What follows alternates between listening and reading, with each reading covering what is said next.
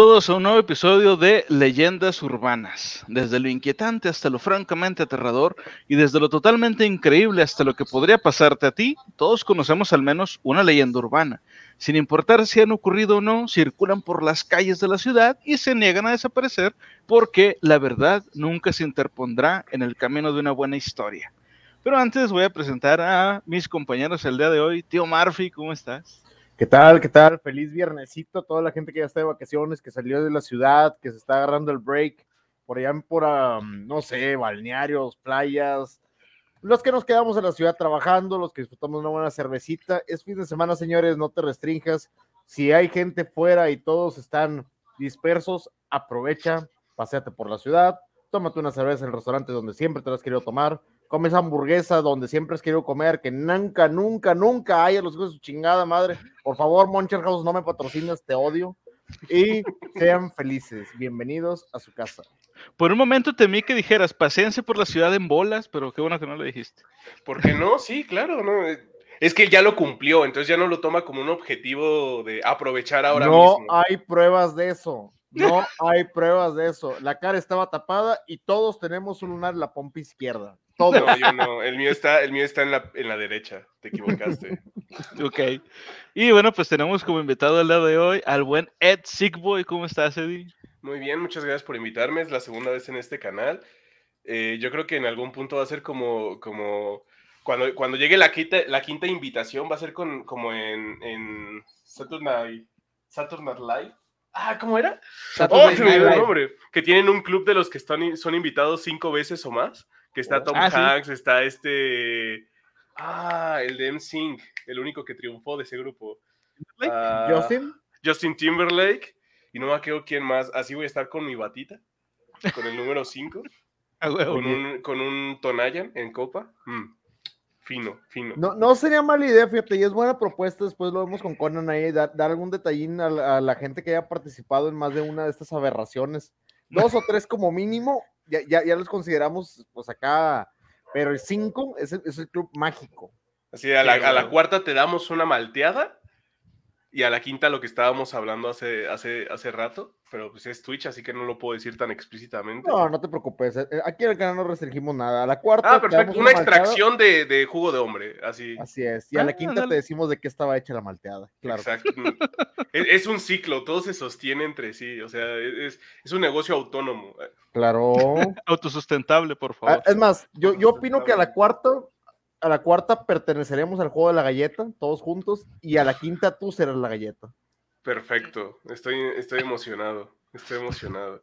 y a la sexta ya, ya, hacemos el juego que dijimos de adivina lubricante. Ya, ya, ah, por supuesto.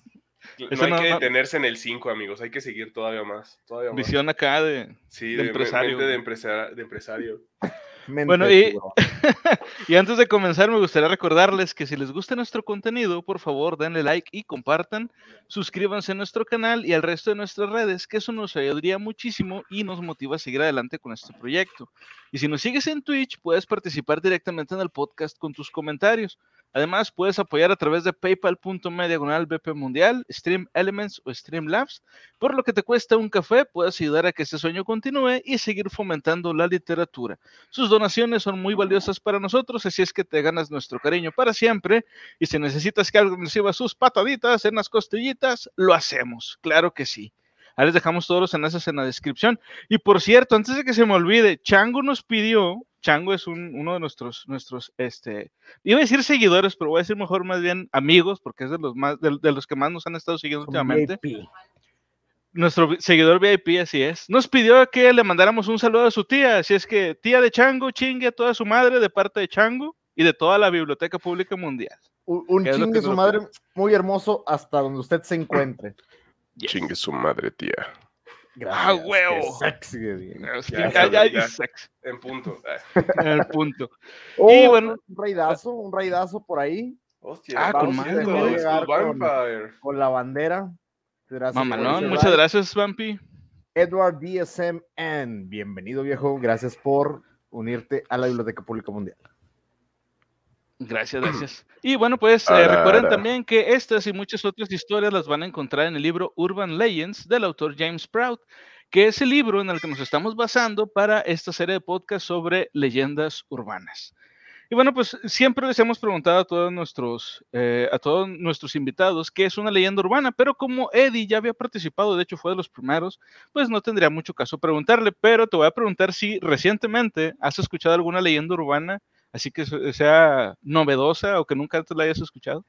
Eh, sí, de hecho sí, hoy justamente eh, le estaba contando a la chica con la, con la que estoy saliendo mm.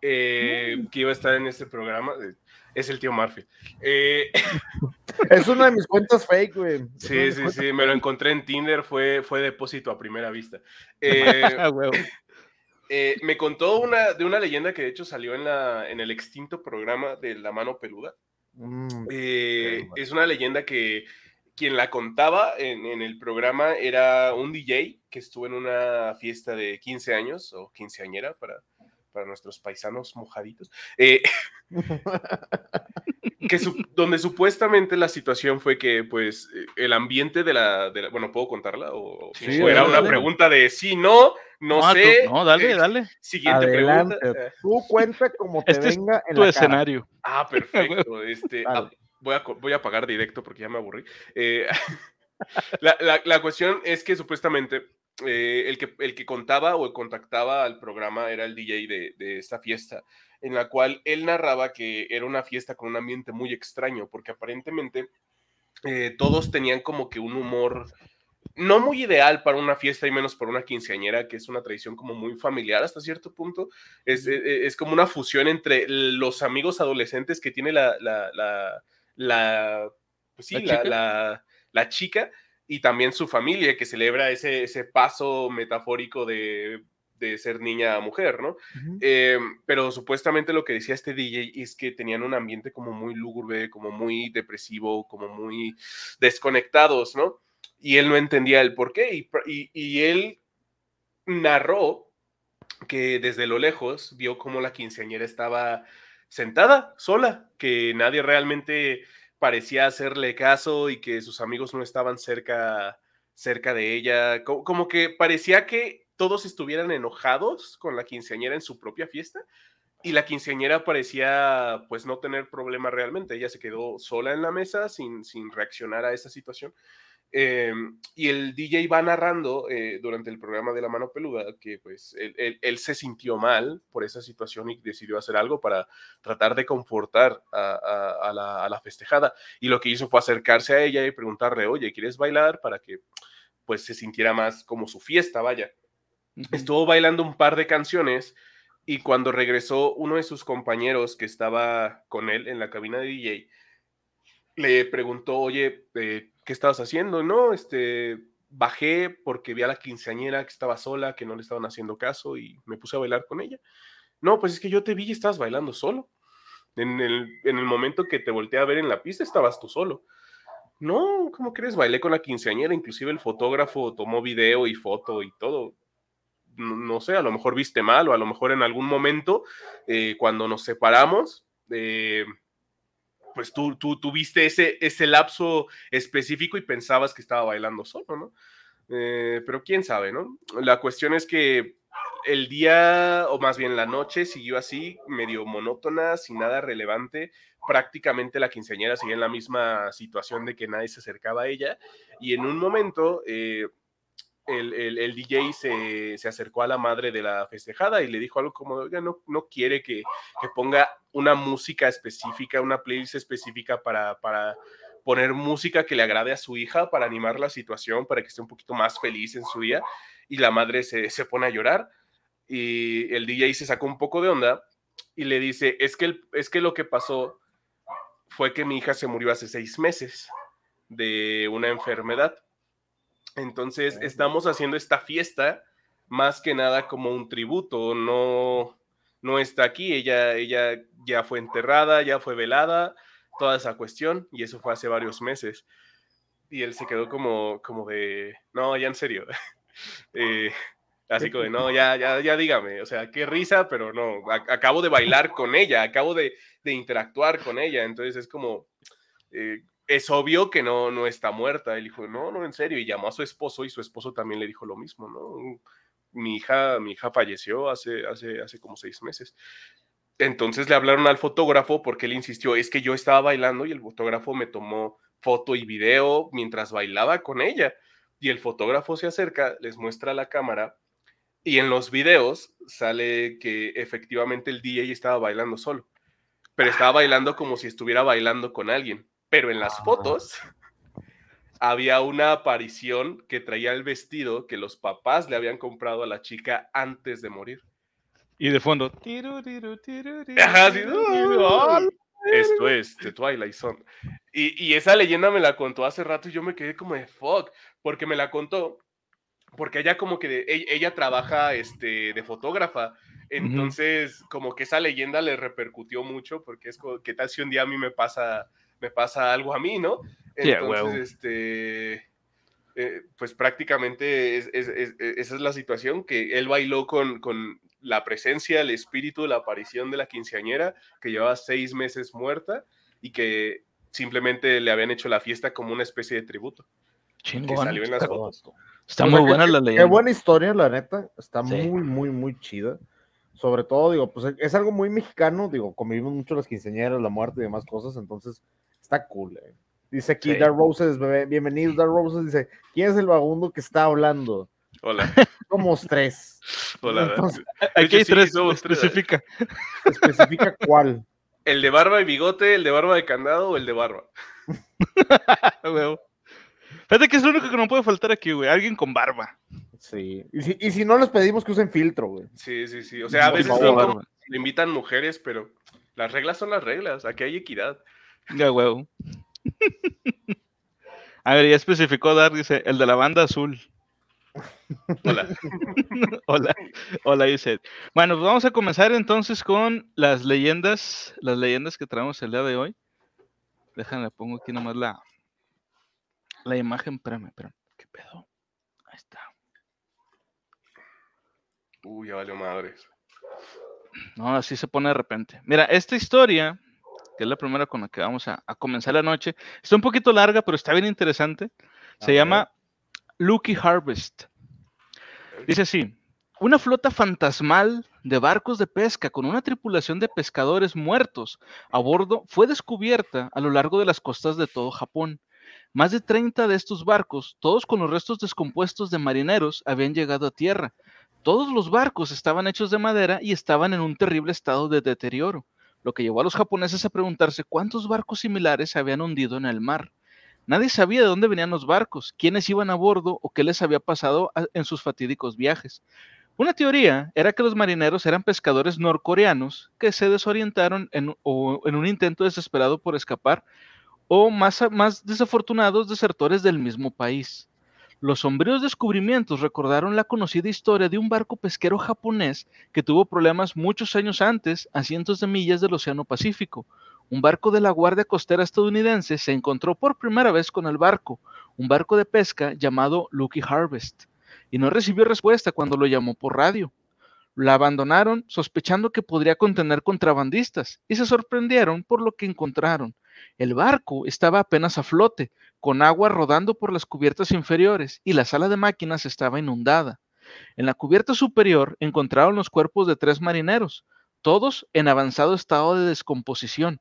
En la timonera había más horrores, más cuerpos, algunos con terribles heridas. Un médico determinó que algunas de las heridas se habían infligido después de la muerte. La galera estaba manchada de sangre seca y cubierta de restos de, aves marinas. Mientras investigaban más, descubrieron huesos humanos en el horno y otros horrores que la tripulación de la Guardia Costera no pudo soportar incluir en el informe. Las espinas de pescado estaban esparcidas por todo el barco y un hedor nauseabundo salía de la bodega de carga. Averiguaron que el barco estaba registrado en Japón y debe haber navegado a la deriva miles de millas antes de encontrarse en aguas estadounidenses. Fue visto por última vez en su puerto de origen más de un año antes, antes de embarcarse en un viaje de pesca de atún. Extrañamente, la radio de emergencia del barco estaba funcionando, pero ningún barco en el área había informado de ninguna llamada de socorro. Luego encontraron el cuaderno de bitácora del barco y para su horror vieron que la última entrada estaba fechada solo unas pocas semanas antes. Tales detalles fueron estudiados detenidamente por los investigadores que intentaban determinar qué chingados le había pasado a Lucky Harvest. Según el registro, el barco había desarrollado problemas en el motor poco después de salir del puerto y se adentró en aguas internacionales mientras esperaba que llegara la ayuda. Mientras intentaban arreglar el motor, la tripulación se encontró a merced de una terrible tormenta que duró una semana. Una noche, una ola gigantesca golpeó el barco y lo volcó, y cuando el agua entró a borbotones en la timonera, la tripulación pensó que estaban condenados. Entonces, como por arte de magia, una ola aún más grande se estrelló contra el casco y enderezó el barco. Milagrosamente todos fueron contabilizados. No murió nadie en ese momento. Cuando se disipó la tormenta, se dieron cuenta de que estaban a miles de kilómetros de la ayuda y a pesar de, haber, de hacer varias llamadas de socorro no hubo respuestas. Las redes de arrastre se rompieron, por lo que no pudieron pescar descubrieron que con las capturas anteriores, o lo que quedó después de la tormenta, solo tenían un suministro de alimentos para unas pocas semanas y poca agua, ya que sus tanques de repuesto habían sido arrastrados por la borda. Durante los primeros días mantuvieron la esperanza de ser rescatados.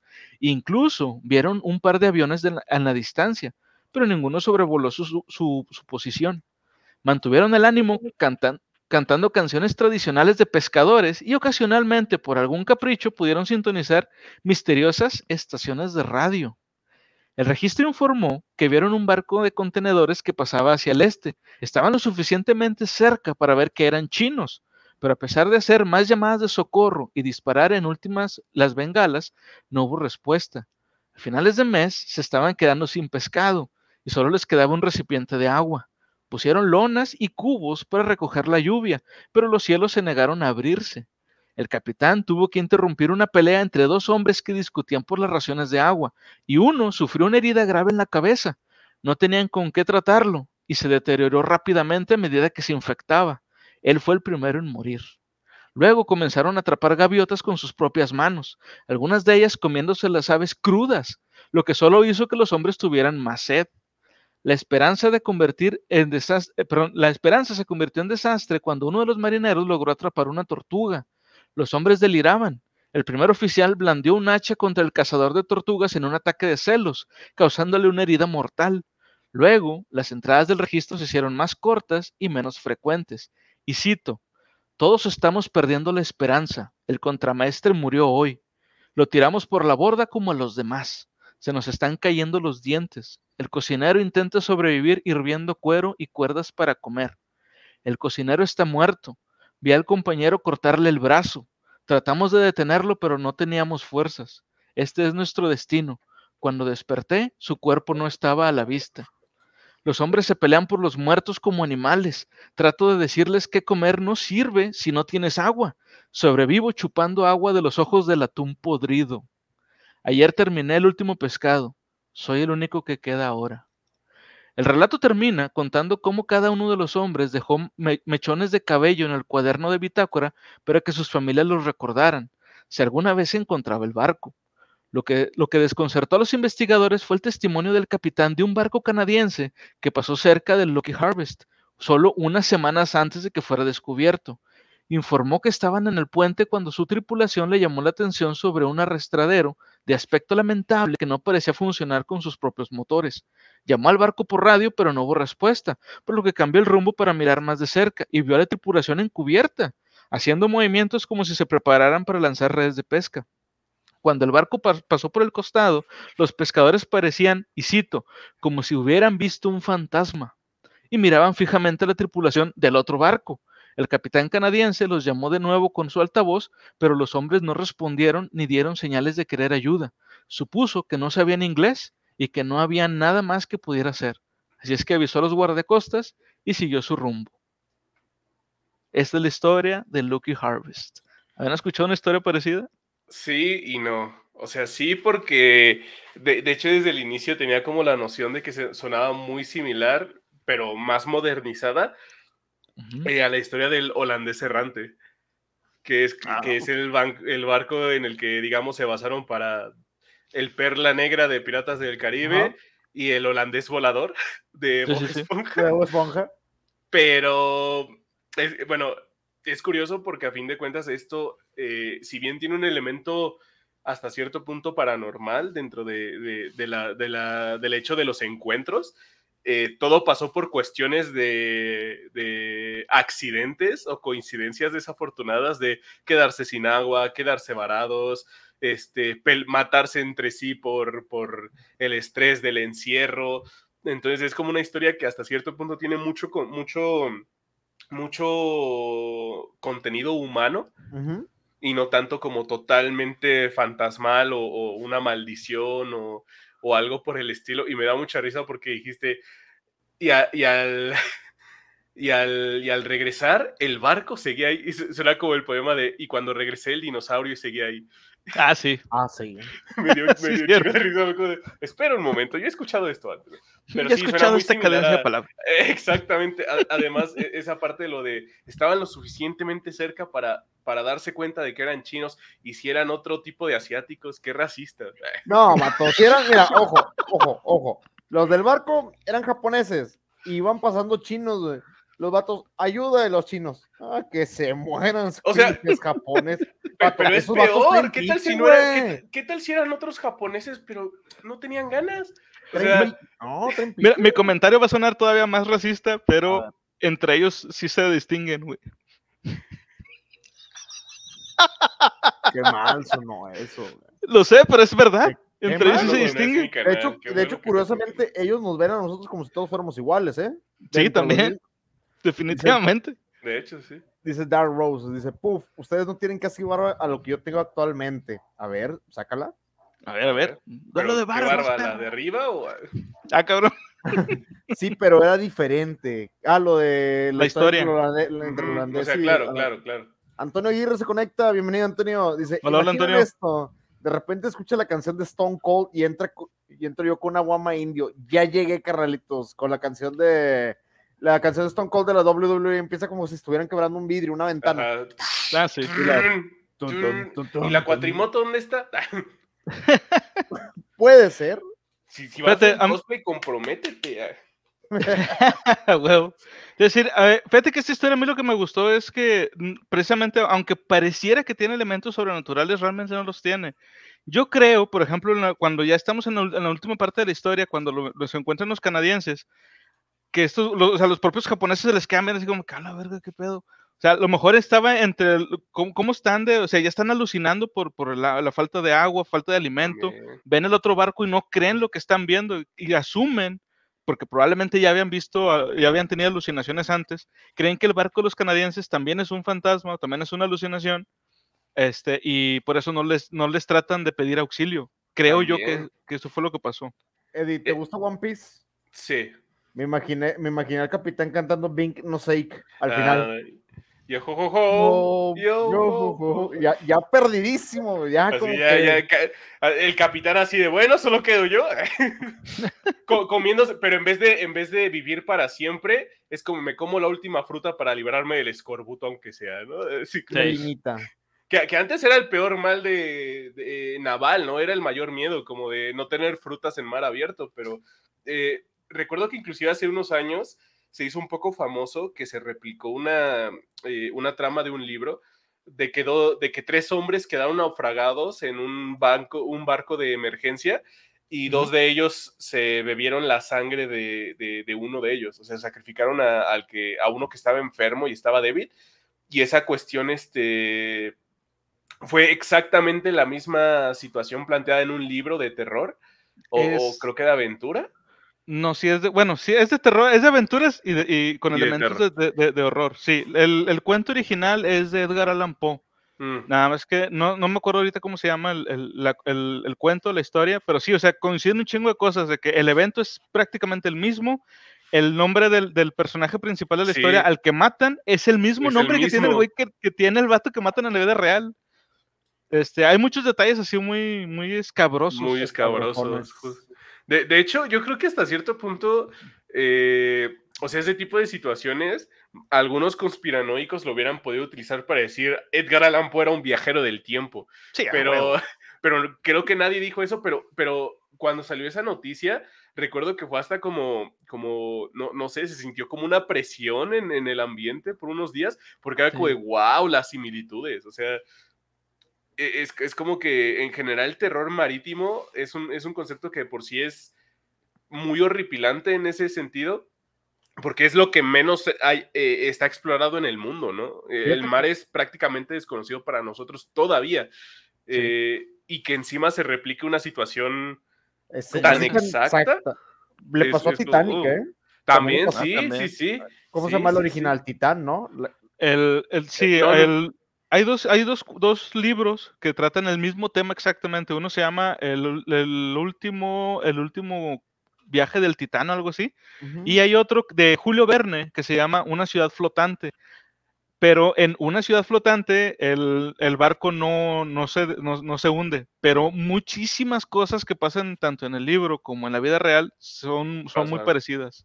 Uh -huh. y, pero en el otro libro, el del último viaje del Titán, ahí sí es prácticamente lo mismo. Lo mismo. Prácticamente. Que de hecho hasta el escritor llegó a, a, a declarar que la situación que él planteó no era algo tan, tan digamos, fuera de, de, lo posible, porque era plantear situaciones muy específicas que cualquier sí. persona experta en, el, en, en, en, en, la vida marítima sabe que son malos, que son mal augurio, así de el tamaño del barco, eh, la fecha en la, que, en la que partió el agua, en la que navegó, este, sí. entonces como que todas esas situaciones son, son plausibles dentro de, de, de los tecnicismos que, que, hay de la vida marítima, pero que pase exactan exactamente, eso ya es una situación muy. El, el vato muy diciendo, diferente. hipotéticamente estamos en pleno invierno. Lo normal es que haya icebergs. Mm, hipotéticamente, sí, sí. el barco es muy exacto. grande para librarla. Hipotéticamente, el capitán está pendejo y borracho. Entonces, son cosas y coincidencias que te van a llevar a una catástrofe en algún punto, ¿quieres o no? Exactamente. Sí, de Dice hecho. The Rose Volví. Bueno. A ver la barba. A ver la barba, sáquese la barba. Sin Nana, hola, hola, saluditos, hombres de barba y de lectura. Ay, hola, Ivana, Ivana. bonita noche. es que aquí nada más invitamos a gente barbuda y bueno, aparte de preciosa, digo, eso normalmente, pero ah, gente sí, no, que sea sí. conocedora. Bueno, si fueran preciosos, este Conan no estaría, la verdad. Tenemos mm. que ser honestos, ¿no? Pero, pero miren, lo importante es. Alguien tiene que leer. Alguien, alguien tiene... tiene, exacto, alguien tiene que leer. Yo, por ejemplo, no sé leer. Por ¡Yay! Soy, soy, útil. ¡Yay! Manos contentas, manos contentas. Vean, bueno, hasta su, su, instinto de, de, de, pasé primaria, lo logré. bueno, vamos con la siguiente historia. Esta historia está curiosa, se llama Cazador de Tesoros. un hombre británico provocó un escándalo eso, en su ciudad natal. Eso, haz lo tuyo. A huevo, ¡eh! John Porras, ¡eh! Conan, o un hombre británico provocó un escándalo en su ciudad natal después de que un extraño experimento lo dejara en el hospital con quemaduras de segundo grado. Cuando las autoridades investigaron la causa, descubrieron que había estado realizando un experimento peligroso y decididamente repugnante. Estaba tratando de convertir sus propias heces en oro. Había dejado los ingredientes para su experimento en un calentador y esperó a que ocurriera la magia. Pero en lugar de eso, había iniciado un incendio en su bloque de apartamentos, causando daños por valor de 3.000 libras libras esterlinas. En lugar de encontrar oro, la policía lo acusó de incendio premeditado y lo sentenció a tres meses de cárcel. Como comentó el juez, y cito, fue un experimento interesante para cumplir el sueño del alquimista, pero no ibas a tener éxito. Pendejo. Pendejo. Oye, Bato, entonces, ¿esta es la trama del alquimista de Paulo Coelho, güey? Sí. Quisiera, güey, sí, quisiera sí, que de perdido a no, no, Coelho se le hubiera ocurrido aquí esto, güey. Aquí hay menos mierda involucrada. Sí, güey, exacto. Sí, pero, Diablo, me la ganó. O sea, sí, 3 mil libras esterlinas son 150 mil pesos mexicanos. Hoy en día, si lo ajustamos a la inflación, son como 300 mil pesos mexicanos. Fuck. Fuck. El, el, vato va a decir, ¿qué crees que cago dinero? Pues sí. A ver. a ver y el juez, pues es lo que estabas tratando de demostrar, nietas. No, pero, pero aparte es como de voy, voy, voy, a ponerme smartas, permítame ver, dale, un momento. Dale. Pero la cuestión aquí es que la alquimia se basa en, en, en la química. Al y revés. Según yo, eh, según yo, no hay como una, una, una cuestión eh, que, compartan de, de fórmulas químicas y componentes el oro y la popó. Entonces, aquí es como, ¿dónde está la teoría? ¿Cuál fue, cuál fue el método científico aplicado? Es como... Nos falta lore, güey. Aquí nos falta lore. Sí. O sea, quiero, más que el incendio, creo que aquí el punto principal es cómo llegó a esa conclusión. Suena, una de esas tramas cuando estás con tus amigos y dices, hay que poner un negocio. Sí sale. Suena algo así. hay que poner un negocio, güey. Y, y, el, y el vato se animó a que, güey, güey, se me ocurrió algo. A ver, mira, güey, si agarramos mierda y la convertimos en oro, güey, nos vamos a volver millonarios. Y fundó multimedios, güey. No más, sí, tiene sentido. tiene sentido. Güey. Producciones Trinidad. Dice que Antonio Aguirre le quería pegar al Nicolás Flamel. Uh. Buena referencia a Harry Potter. Es, que, es, que, es que no entiendo, no, no entiendo. O sea. E, sí, o sea, ¿cuál, es el, el, el, ¿cómo se dice? El tren de pensamiento Que, que culminó en la popó se puede convertir en oro. Yo creo que leyó Harry Potter y aparte eh, leyó el, mito del rey Midas en la misma semana. y se le confundieron los cables bien. Ajá, magia es magia. Chingue su madre. Magia es magia. Dice aquí Nana, el tipo, no hay problema, yo lo pago. Procede a bajarse los pantalones, deja un truño. Ese es el método de pago que usa Conan también. ahora. Claro. Eh, espera, ¿no? un día bien pedo con los panas. ¿Y si cagamos oro? Sí, así tal, es que así suena, así suena, tal cual. Ojo, si es, ya, ya hoy en día, ya dejándose de tonterías, hoy en día ya es posible, ¿eh? Y no, no, no estoy mintiendo, ¿eh? no, no, es, no es broma ni es juego. Hay, un, hay una manera en donde de esos restaurantes mamalines y de novedad, donde puedes pagar que la comida esté con hojas de oro y la madre, y hay una que te vuelve la popó oro, güey. Es que, no, es, que no, es, como tal que te vuelva la popó oro, sino que el cuerpo humano no puede digerir el oro. De hecho, eh, hubo un caso hace unos años de una persona que pidió una comida totalmente bañada en, papel de oro y se intoxicó por metales pesados. idiota. Es que e, el oro sigue siendo metal. Es una cuestión que, claro, el lujo y lo que quieras, pero no podemos digerir eso. Nuestro estómago, no somos vacas, no, no tenemos cuatro estómagos para, para no, no somos rumiantes. O sea, sí, no, no, no. Bueno, yo pensé que lo que ibas a decir ahorita, tío Murphy, es lo de que venden unas píldoras, este, ah, no sé si habían visto, que son para que, este, cuando vas al baño, sale como con glitter. Sí. Entonces, podría, podría salir de color dorado, pues sale de muchos colores, ¿verdad? Este, entonces te aventarías un golden cake ahí, un golden shit. Este, pero pues un licuado este, y le echas diamantina. A huevo. De la dorada y ya, más barato. ¿Para qué comprar esa píldora? Oye, güey, ¿y, qué, pasa si este dude, dice bien flojo el vato? No. huevoncísimo. bueno, pero. Ah, yo, yo, pensé que flojo de. de... Del... Ajá, yo por eso dije, ay, no. ¿Es oro líquido? Es que no sé. Cualquiera de las dos es una mala situación, sea como oye, sea. Me imaginé ahorita con lo que dijo Conan, imagínate que un vato le jugó una broma, güey. Se tomó una de esas píldoras, una pastillita de esas, y le cagó un truño enfrente y dijo, mira, puedo convertirlo en oro. No, la receta? Y luego, y luego bajó del monte del Tepeyaca. es que sigue sonando a, uno de cuando, si un vato lo engañó, o sea, un camarada, de que, mira, sigue sonando situación que se da después de una peda o durante una peda, güey. ¿Saben a qué me suena también? Ese episodio de Los Simpsons en el que Homero mete una, una, dona, una rosquilla al núcleo de la central nuclear porque cree que la radiación lo va a hacer más grande y causa una, una crisis energética y al final rescatan la dona toda quemada y dice, ¡lo logré! Sí, a huevo. Sí, cierto, sí, cierto, suena como eso. Suena tal cual, o sea, es como de, o sea, es el mismo proceso lógico que creo que, tomó esta persona, porque hasta, el hecho de que terminó en un incendio. Sí, a huevo. La similitud, es como. Dice aquí Dark Roses, dice, ¿se imaginan tomarse diferentes colores y defecar como unicornio? Yo siento que es más factible que pase como la plastilina. Sí, se mezcla todo y sale algo grisáceo. Ajá, exacto. Va, va, a quedar como, como, no sé, como que tienes una enfermedad terminal más que colores en tu, en tu interior. Vas a hacer del baño como que ya te, quedan pocos, pocas semanas de vida. Sí, sí, sí. Es como de, ah, al fin me falló el páncreas. Sí, güey. Era el único que me faltaba. Bueno, vamos con la siguiente historia. Este, esta historia se llama Dinero Gracioso. Funny Money. Funny Money. A ver, a ver.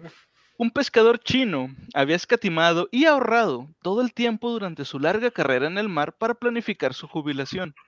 Cuando finalmente se mudó, tuvo que decidir qué hacer con los ahorros de toda su vida, porque no confiaba en su banco local. Decidió que sería más fácil cavar un hoyo en el sótano de su casa y enterrar todo el dinero allí, en una bolsa de plástico, donde nadie pensaría nunca en buscarlo y donde estaría a salvo de los ladrones. No pensó mucho en el alijo durante los años siguientes y nunca se lo contó a nadie, ni siquiera a su propia familia pero cuando escuchó que los billetes viejos estaban fuera de circulación y debían cambiarse por otros nuevos antes de un plazo determinado, se dio cuenta de que tenía que desenterrar el dinero y reclamar los nuevos billetes. Sin embargo, cuando metió la mano en el agujero para recuperar su efectivo, se dio cuenta de que algo había llegado al dinero antes que él. Las putas termitas.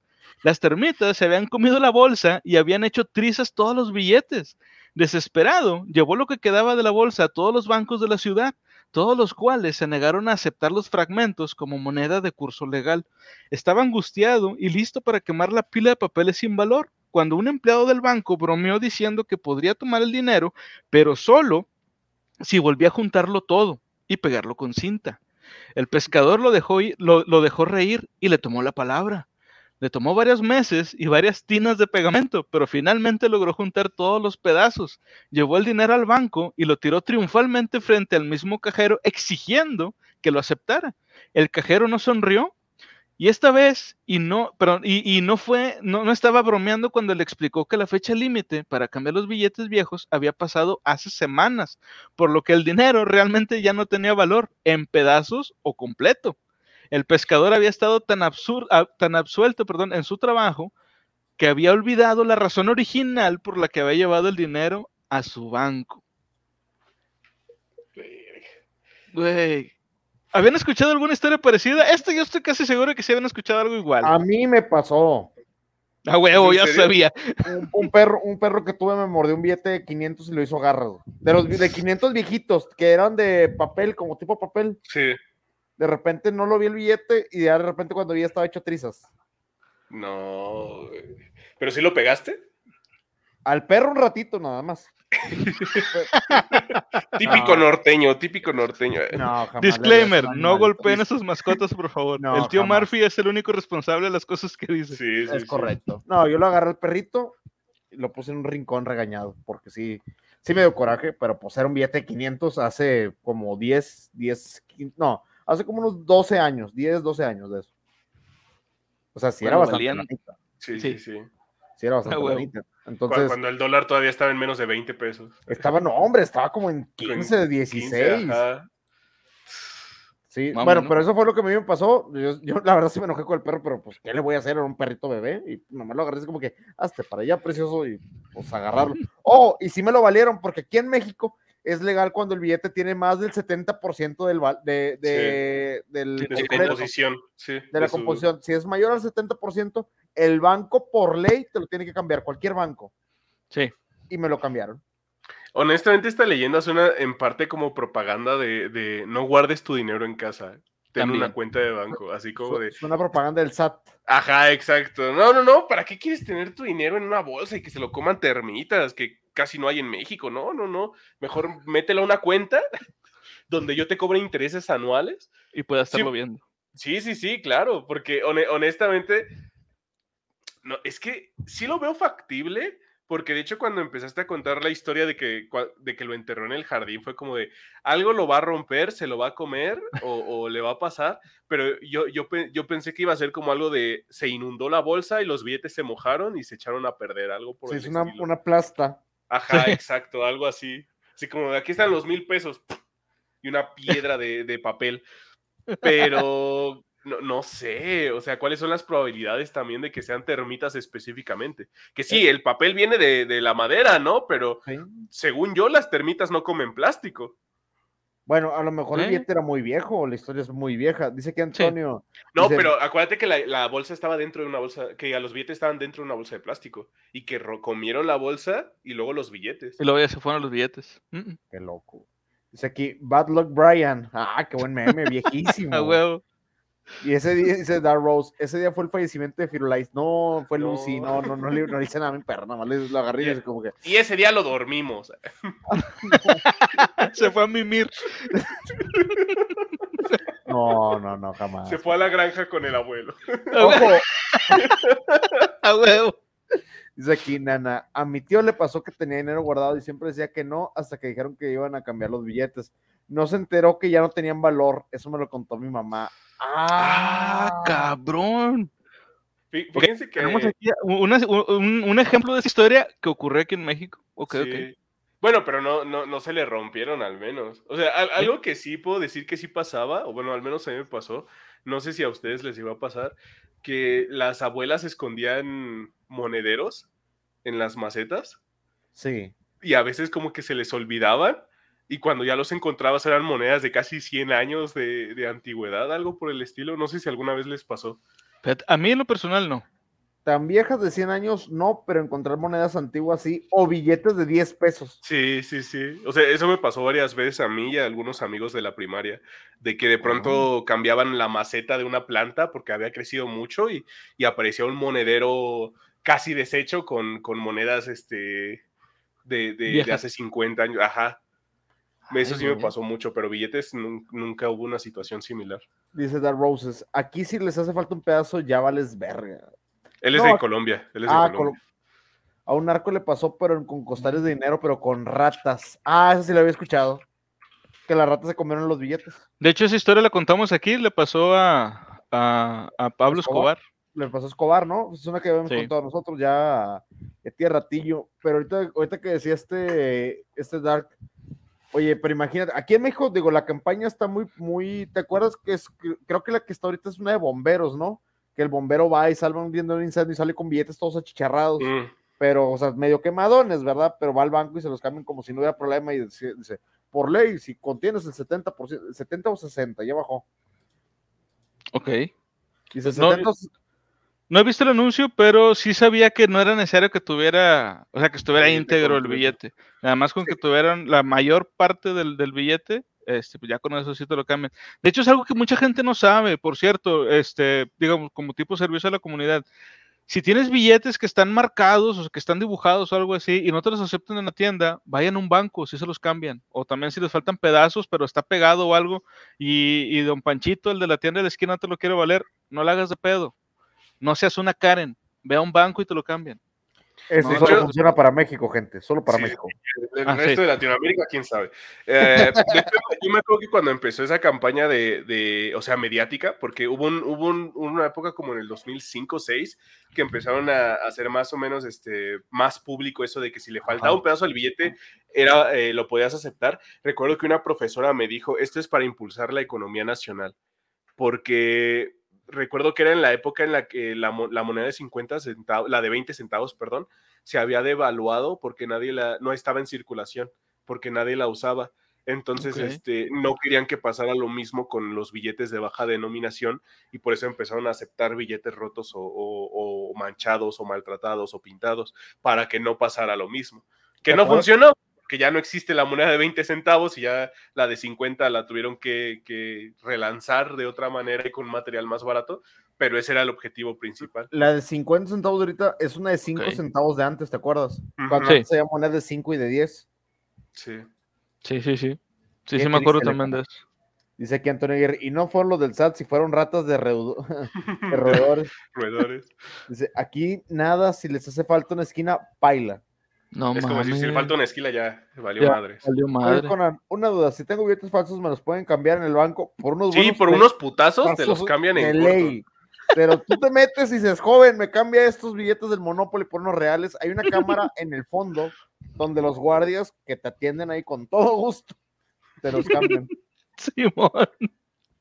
Ay, no, no, Yo recuerdo que había un mito, o bueno, era un mito que estaba cuando yo estaba en secundaria, de que si llevabas un, billete falso a un banco, O sea, pero en, en, sentido de, oiga, disculpe, me dieron este billete falso, te podían, este, a ciertas personas, o sea, digamos uno de cada 20, los interrogaban para saber si en verdad les dieron el billete falso o ellos estaban tratando de, ponerlo en circulación. Como de, ah, trae un billete falso, pase por favor al cuarto, ahorita se lo, se lo cambiamos, ahorita, ahorita arreglamos eso. Y le como una especie de, investigación ahí mismo. Yo había escuchado algo parecido, pero eh, cuando yo estaba en la secundaria, yo me acuerdo que este, salió en noticias de que habían, había en circulación billetes de 200 este, que eran falsos. Y yo me acuerdo que curiosamente esa vez, este, acompañó a un amigo a la tienda y le dieron para pagar un billete de 200. Y la señora de la tienda no lo quiso cambiar. Este, nos dije que no, es que ahorita hay billetes falsos de esos y no, no, no, no los estamos aceptando. Yo, ah, chinga, qué pedo. Este, y ya cuando regresamos a la casa de mi amigo, le, le contamos lo que pasó al, al papá este, y el vato nos dijo de que, ah, no se apuren, este, ahorita voy al banco y ahí, ahí me, me, confirman si es falso o no. Y si sí es falso, me lo cambian. Digo, pues estábamos morrillos y a lo mejor el señor pues, lo dijo nada más por decirlo, ¿verdad? No sé. Este, pero sí, este, o sea, se supone que en el banco sí te cambiarían el billete si es falso y tú vas y le dices, me parece que este billete es falso, ¿me lo puede checar? Pero esas dos son, lo que acaban de contar ustedes, efectivamente son leyendas urbanas. Sí, lo más seguro. Sí. Lo, del cuartito no creo, porque es ilegal retenerte en contra de tu voluntad, pero aquí es México y esas son como que leyes que están medio escritas. Y lo de Conan te lo creo totalmente, los de la tienda es como que, no, porque dicen que los de 200 traen chapulines y no, no, no quiero ver ese billete y vámonos. Sí, traen chapulines. Aquí la moneda más pequeña es de 50 pesos y para saber son falsas con un imán te das cuenta y que creen, ahora es rara la que no se le pega al imán. Ah. De, hecho, recuerdo que hay esto, hay un, acá en México la situación era con un plumón especial para los billetes. Y me acuerdo que una vez un comediante, no recuerdo quién dijo, ¿y, cómo sé que tu, tu, plumón no es falso? Y es ah, como de, Ajá, y yo me puse a pensar, o sea, porque obviamente lo dijo con más gracia, porque yo no soy gracioso, pero, pero en ese momento fue como, sí es cierto, o sea, porque si estamos hablando de, piratería en Latinoamérica sobra, ¿no? Entonces es como de, imagínense que el billete era, era real y, el plumón era el falso. Ahí como, y, el, y el vato acá de, de, ¿quién vigila a los vigilantes? Ajá, exacto, ¿quién vigila a los vigilantes? O sea... Ya, cómo sigues ah. viviendo después de eso, se me ocurrió de, esa duda. Se me ocurrió algo bien triste y no lo vayan a hacer, gente. Llevar, que le llevaran gente a gente que vendiera su amor por, por, por, intercambios efectivos, como Conan, por ejemplo. Eh, intercambios afectivos por efectivos y cuando te diga, este billete es falso, voltear la persona y con una lágrima decir, ¿y tus caricias eran de verdad? Oh. Las de Conan sí son, conmigo al menos. No sé ustedes. Dice Inana, e, ella trabajó en una tienda, aquí comenta, dice, cuando yo trabajaba en una tienda, cuando me daban un billete falso se los quitaba y les decía que llamaría a la policía, se asustaban y corrían. Y no era falso. Ah. dice, ahí te va, Antonio Aguirre trae anécdota, ahí te va, no es leyenda y fue verdad. Hace tiempo el Banco Santander saqué del cajero 600 pesos y me dio uno falso más falsos que las promesas de tu ex y en corto fue el banco y tuvieron que checar la cámara y vieron que efectivamente fue una transacción así, 3 de 200 y me lo cambiaron. Ok, a veces entonces. O sea, se le fue hasta un banco, ¿eh? Pero ahí porque hubo cámaras y todo, o sea, el propio banco la cagó. Entonces, por eso es que se lo cambiaron. Dudo mucho que una persona así nada más de que de buenas a primeras llegue y aunque tú llegues de, de manera amable y todo, te van a mandar a la chingada. Sí. Y aquí por último, y lo que comentaba de Roses, comentándolo ahorita lo del imán, en teoría ahora la gran mayoría de las monedas de 50 pesos en sí ya son falsas. O sea, del circulante actual. Si, si todas son falsas, ninguna lo es. ¿eh? Sí. Ah, es, lo bueno, o sea, se neutraliza. Es como doble negativa, positiva. Sí, sí, sí. Como nosotros en este directo. Ah, bueno, vamos con la siguiente historia. Esta historia se llama Carga Peligrosa. A un hombre le encantaba contarle esta historia a su hijo. Una vez fue conductor de un camión cisterna que transportaba combustible para aviones al aeropuerto local, miles de litros a la vez. Una noche fue retenido en una carretera desierta por otro camión cisterna que se había detenido en medio de la carretera. Siendo un tipo amistoso, el conductor se apeó para ver si podía ayudar. Y dos hombres de aspecto turbio se, apearon del taxi. Se aparearon. Se aparearon frente al vato Eso te aturdiría bien cabrón, güey. No me lo puedes negar. Me, preocupa más, güey, porque esto se lo está contando un papá a su hijo. Entonces yo vi a dos hombres aparearse, hijo. Yo vi a dos hombres. Y pum, pasa de ser leyenda urbana a plática sobre la homosexualidad. hijo, yo los vi aparearse y quiero que sepas que eso no tiene nada de malo. Es normal. es normal. Ahora tienes dos papás. Tienes que aceptar. Tu tío Javier, mi compadre Javier, hoy en día va a ser tu papá Javier. Es todo, o sea, pero sigue siendo Javier. Sigue siendo, Javier, el mismo que tú y yo conocemos. Dice, llevaban barras de hierro y lo golpearon en las piernas. no sé por qué se volvió homosexual de repente, pero bueno. Dice, e-, ese papá es muy especial, ¿eh? Todos los papás son así. Es que no tengo la experiencia, la verdad. Dice, lo golpearon en la pierna antes de que pudiera regresar a su camioneta. Le dijeron que se, había quedado que se habían quedado sin gasolina y querían que bombeara todo el combustible para aviones en su camión. No ah, parecían tener muchas opciones, mm. así es que cogió de regreso su camión cisterna y dejó que continuaran. Antes de irse, llenaron otro contenedor y también fueron a llenar el motor del camión. Sabía que usar combustible para aviones en el motor de un camión no es buena idea y siendo amable, no pudo evitar advertirles. Y cito, yo no haría eso si fuera tú. Respondieron golpeando su otra pierna. Sabía lo que venía, así es que ignorando el dolor en sus piernas, se arrastró detrás del camión, del camión cisterna en el que él venía. Los ladrones se alejaron a toda velocidad por la carretera, pero un minuto después, la noche se iluminó con una poderosa bola de fuego cuando el camión cisterna que escapó explotó. A veces vale la pena escuchar los buenos consejos. Oye, Pavo, pero esto qué tiene que ver con que te encontré a ti y al tío Arturo desnudos? Eso es algo que no le quiero que le digas a tu papá Javier. A tu papá Javier, huevo. ok, ahora, ya tomando la historia, los vatos se, ah. aparearon, es correcto. Exacto, tal cual. Bien Cambiaste el lore de esta, de esta historia totalmente, es como...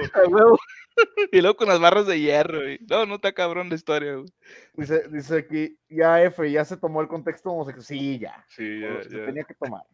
No, e, es como mm, esa carga peligrosa que tienes ahí. Güey, vamos a detener el, el, el video en el, en el, de se aparearon y ponemos el meme de ten, ten, ten, ten, ten, ten, ten, con la bandera, güey. Va, para clip, va para clip. tiene que o sea, lo, lo, peor de todo es que hace rato dijimos, el trabajo de Conan es leer, solo por eso está aquí.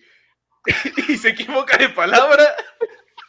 Pero me equivoco de manera graciosa, güey. Sí, pero yo lo hago con gracia. Va a todo esto, dice aquí, y nada, ¿cómo que quería justificar la relación? Así es, así de hijo, es que íbamos a morir. O sea, el ladrón apuntó en la cabeza y me dijo, si tu tío Arturo y y si Arturo y tú no se desnudan en este momento y se empiezan a matar, esto va a valer madre. Totalmente, totalmente. Así es como terminé con Conan la última vez. Así, exactamente así. Tal cual. Pero bueno, una historia como esta, así de, de, gente que los detengan en la, a media carretera, ¿habían escuchado? Digo, supongo, supongo que habían escuchado algo parecido este, aquí en el norte. Dudo mucho que haya alguien pero, por ejemplo, allá este, cerca del centro o del sur de no, México. o sea, honestamente, no, nunca. Eh. Real, realmente, sí, sí, he escuchado que hay este, personas que sí hacen eso con la intención de cometer un delito o, robarte el auto, pero es muy rara la persona que realmente dice, sí, a mí me pasó. O sea, porque además de que aquí en México, pues obviamente somos muy desconfiados en varios aspectos, tampoco es como que seamos las personas más, este, más unidas del continente, entonces como, ah, no es mi pedo, y se siguen derecho, pero algo así tan, tan exagerado, porque siendo honestos, este es como llevarlo a... E, esta me sonó un poquito como, como la de, lo del programa de Mil Maneras de Morir, porque no puedo ser combustible normal y que chocara, no, no, no, no, no, tuvo que ser combustible de cohete. A huevo. Ahora, yo exijo yo exijo, si fue combustible cohete, quiero ver las vigas de ese puente, güey. También. Quiero ver si se derritieron. Quiero ver si se derritieron. No, además, ¿qué clase de camión era? We still remember. Eh, nosotros sí nos acordamos, mi, buen Jorgito, Jorgito. El Jorgito Arbusto. Por si tienen ahí chance, ahí hay unas muy buenas, muy buenas en las 20 grandes teorías de conspiración de la historia que nos aventamos ahí. Hay, hay, hay algunos relatos acerca del combustible de aviones, este, Avenida Las Torres y muchas cosas más que pueden descubrir ahí. Esos... ¿Qué vas a decir, Eddie? Eh, no, o sea, en general como que, pues sí, que es una situación como muy exagerada porque ¿quién, quién, quién rayos transporta combustible de avión como si fuera una pipa de agua? Eso es bueno, es verdad. O sea, porque es, obvio, bueno, para los que no entendieron la razón por la que explotó el, auto de los criminales es porque el combustible de cohete, hace rato dije de avión, perdón, aunque creo que el de avión... era de avión, era, de, avión. o de... Ah, ok. Eh, el combustible que normalmente se utiliza en nave, en, aves, en naves. No, lo de Conan ya se despegó. No, y luego se estaban apareando. Con las aves también. Ándale, ándale, estás platicando el pájaro de Conan, digo, del ave. Sí, ah. No, y entonces ya estábamos desnudos todos. Este, no, pero la cuestión es que el combustible de avión y el combustible de cohete es volátil en diferentes grados pero la combustión que se necesita efectuar para, para justamente tener la fuerza de, impulsión de ambas naves es bastante grande. Entonces el combustible que se utiliza es, muy volátil. Entonces es como, ¿cómo carajos un camión con tanta tranquilidad y normalidad transporta ese combustible como si fuera una pipa de agua? No, no, no sé, siento que es una situación como muy, muy exagerada, porque sí, se suele tener un control muy exacto con esas cosas, porque la más mínima fricción hace que explote. O la estática. ajá, o sea, pero, pero, o sea, un camión manejado por una sola persona en una carretera que no está diseñada para eso, es como, no lo sé, suena demasiado, demasiado. Aunque míralo de esta forma, o sea, el, el vato su, supone que la historia es una historia que la persona que nos la transmitió a nosotros se la contaba mucho a su hijo. Obviamente, pues el, el, vato va a tratar de contar una historia mucho más fantástica. que, ah, sí, güey, yo transportaba combustible de avión, no era combustible normal de carros, de carros, no cómo la historia real es que se confundieron de ticket en la gasolinera y esa era la razón por la que lo pararon y ya. Y él, no, sí, luego explotó y se estaban apareando y luego sacaron sus fierros. A ver, dice aquí Dark Rose, dice, el de cohetes es hidrógeno, el EDIC es medio pendejo. Sí, o sea, sí soy medio pendejo, pero algún problema quieres que nos apareemos? Dice, dice que Antonio Aguirre, yo te voy a decir quién rayos transporta si Pemex a horas de madrugada para evitar multas y accidentes bueno, de, cosas de. O sea, pero estamos, estamos dejando claro que técnicamente esta historia es una leyenda urbana americana, ¿no? Norteamericana. No especifica, pero lo más probable es que sí. La gran mayoría de historias este, de este, libro son historias que se cuentan o de sucesos que ocurrieron en Estados Unidos, excepto aquellos que especifican precisamente en dónde ocurrió. Como ha habido otras historias que sí te dicen que pasó en México o pasó en, este, en Europa. Entonces ahí está, pues puede ser que, sea más una cuestión como de. O sea, sí negligencia, pero negligencia de otro sentido. ¿eh? Yo, yo nada más quiero ver el final de la historia. Decía, y ese niño era Michael Bay. Sí, y, ese, y ese niño era Will Smith. A mi papá le gustaban las explosiones. Por eso ahora hago explosiones en las películas. A mi papá le gustaban las explosiones y aparentemente tenía una relación con varios, varias parejas homosexuales. Incluyendo al tío Arturo incluyendo al tío Arturo, a Papá Javier, mucha, mucha gente. Ahora, hablando de ellos. Hablando de ellos, así es. Bueno, esta historia. No, no, no. Esto, esto se ve muy finlandés, ¿eh? Se ve muy finlandés, demasiado. bueno, va por el turismo, turismo sexual. va, por ahí la cosa, es, sí es por allá por las Europas. Esta historia se llama Si no soportas el calor. De todos los deportes peligrosos del mundo, el Campeonato Mundial de Sauna tiene que estar a la altura de los más estúpidos. Es exactamente lo que parece. Los participantes compiten para sobrevivir unos a otros en un sauna al rojo vivo en el que el calor aumenta constantemente hasta que todos, menos uno, han reconocido la derrota. El último individuo en salir del sauna por sus propios medios, por así decirlo, es declarado ganador. Los competidores pueden rasparse el sudor hirviendo de la cara, pero no el resto del cuerpo, y los shorts del baño son la única ropa permitida. El deporte es particularmente popular en los países nórdicos, donde los saunas son parte de la cultura nacional. No hace falta decir que sentarse en un sauna competitivo puede ser peligroso, pero un año está grabado a fuego en la memoria de aquellos que siguieron el deporte. Era 2010 y el campeonato del mundo celebrado en Finlandia estaba en su apogeo. huevo. El calor había subido a unos increíbles 130 grados centígrados y finalmente solo quedaron dos competidores decididos en el sauna. Los finalistas. cualquier día a las 12 de la tarde tranquilamente. Sí, güey, a huevo. 125. Los finalistas fueron, eh, fueron el favorito local y un anterior campeón y un retador de Rusia. Ambos habían estado. El favorito local, me gusta cómo suda él. lo, toman así como que lo agarran y lo. Sepa él es el bueno. Sepa de campeón. Sepa de campeón, güey. Dice, ambos habían estado entrenando duro, con varias sesiones de calor al día y entrenamiento aeróbico, ya que el corazón trabaja muy duro durante las competencias. El ruso comenzó a mostrar signos preocupantes de sobrecalentamiento, temblando sin control, y los organizadores literalmente tuvieron que sacarlo del horno, del horno humano, donde se desplomó, cubierto de quemaduras. Nunca recuperó la conciencia. El finlandés era ahora el único hombre que quedaba dentro, pero después de siete minutos en el horno, estaba siendo hervido vivo. La piel literalmente se le caía de las extremidades. Le ayudaron a salir y él también se derrumbó. Pasó semanas en el hospital recuperándose de quemaduras graves en coma inducido, pero finalmente se recuperó. Para colmo de males, su dolor no le había dado la gloria, dado que tanto los atletas finlandeses como el ruso tuvieron que ser ayudados a salir del sauna. El título fue otorgado al hombre que terminó en tercer lugar, otro finlandés, por supuesto. Después de mucho, examen de conciencia por parte de los organizadores, después de la tragedia, se decidió que los campeonatos nunca se volvieran a realizar. Vaya, ¿quién, lo hubiera dicho, eh? exponerte a 100 grados de temperatura no es una buena idea. Vaya. Este pedo está patrocinado por Red Lobster. y, ponen el sauna como si fuera una cazuela, güey. Y así es como se crearon las McRibs. Oye, sí, güey. Yo creo que las McRibs están hechas de finlandeses ahumados, güey. Finlandeses ahumados, güey.